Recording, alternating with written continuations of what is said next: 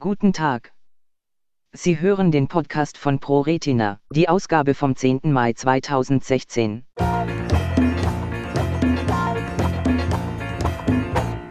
Ein Fisch kann Verletzungen des Auges auf zellulärer Ebene regenerieren. Anders als beim menschlichen Auge ist der Fisch in der Lage, Verletzungen der Netzhaut auf zellulärer Ebene zu regenerieren. Wie diese Regenerationsreaktion ausgelöst wird, haben jetzt Wissenschaftler am Center for Organismal Studies, COS, der Universität Heidelberg mit Untersuchungen am Modellorganismus des Medaka-Fisches, ein südostasiatischer Fisch aus der Familie der Reisfische, entschlüsselt. Danach löst überraschenderweise nur ein einziger genetischer Faktor zwei zentrale Schritte im Prozess der Regeneration aus, die Zellteilung und die Ausdifferenzierung von Vorläuferzellen in die verschiedenen retinalen Zelltypen.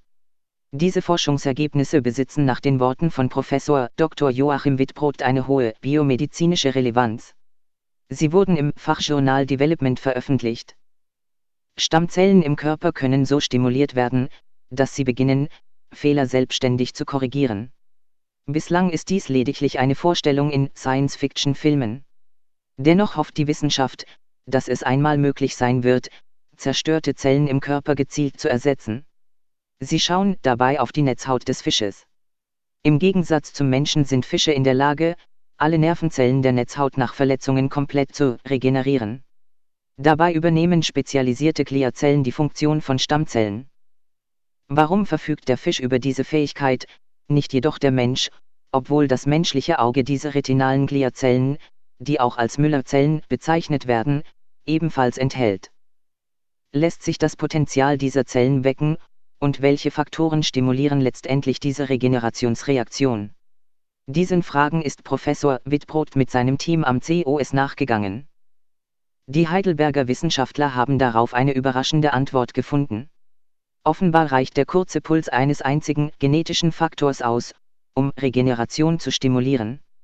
Bei diesem Faktor handelt es sich um das Gen ATO7, das für die Zelldifferenzierung von Bedeutung ist.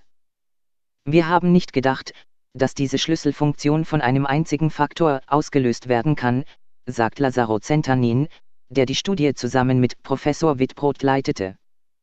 Wie Lazaro Zentanin erläutert, umfasst die vollständige Regenerationsreaktion im Fischauge mehrere Schritte. Zuerst beginnen die Müllerzellen, die sich in der Nähe der Verletzung befinden, mit der Zellteilung. Anschließend bilden die dadurch entstandenen Zellhaufen neuronale Cluster, Nervenzellnetze, die Vorläuferzellen für die Zelltypen der Netzhaut beinhalten. Im letzten Schritt differenzieren sich diese Vorläuferzellen aus und verwandeln sich in die wiederherzustellenden neuronalen Zellen der Netzhaut. Wir haben das Potenzial der Müllerzellen im Medaka-Fisch genutzt, um Faktoren zu testen, die exakt diese Regenerationsreaktion ohne jegliche Art von Verletzung hervorrufen können, sagt Professor Wittbrot.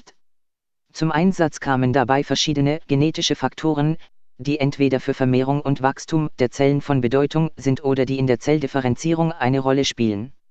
Dabei hat die Arbeitsgruppe um Joachim Wittbrot ein biologisches Testsystem etabliert, das es erlaubt, die Aktivität beliebiger Gene spezifisch in den Müllerzellen auf ihr regeneratives Potenzial hin zu testen.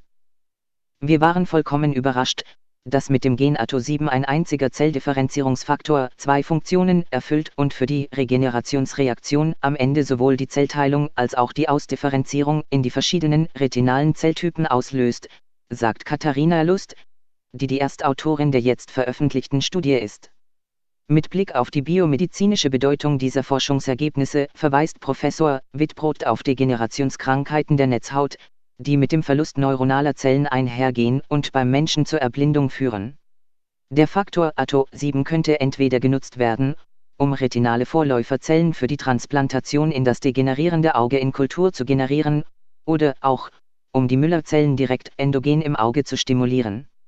Auch wenn eine endogene Stimulation von Müllerzellen als Basis für eine Regeneration der menschlichen Netzhaut noch in weiter Ferne liegt, ist sie jetzt keine reine Science-Fiction mehr, sondern ein anzustrebendes Ziel, betont der Heidelberger Wissenschaftler.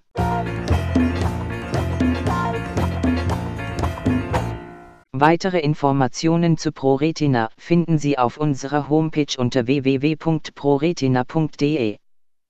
Telefonisch können Sie uns erreichen unter 0241 87 00 18.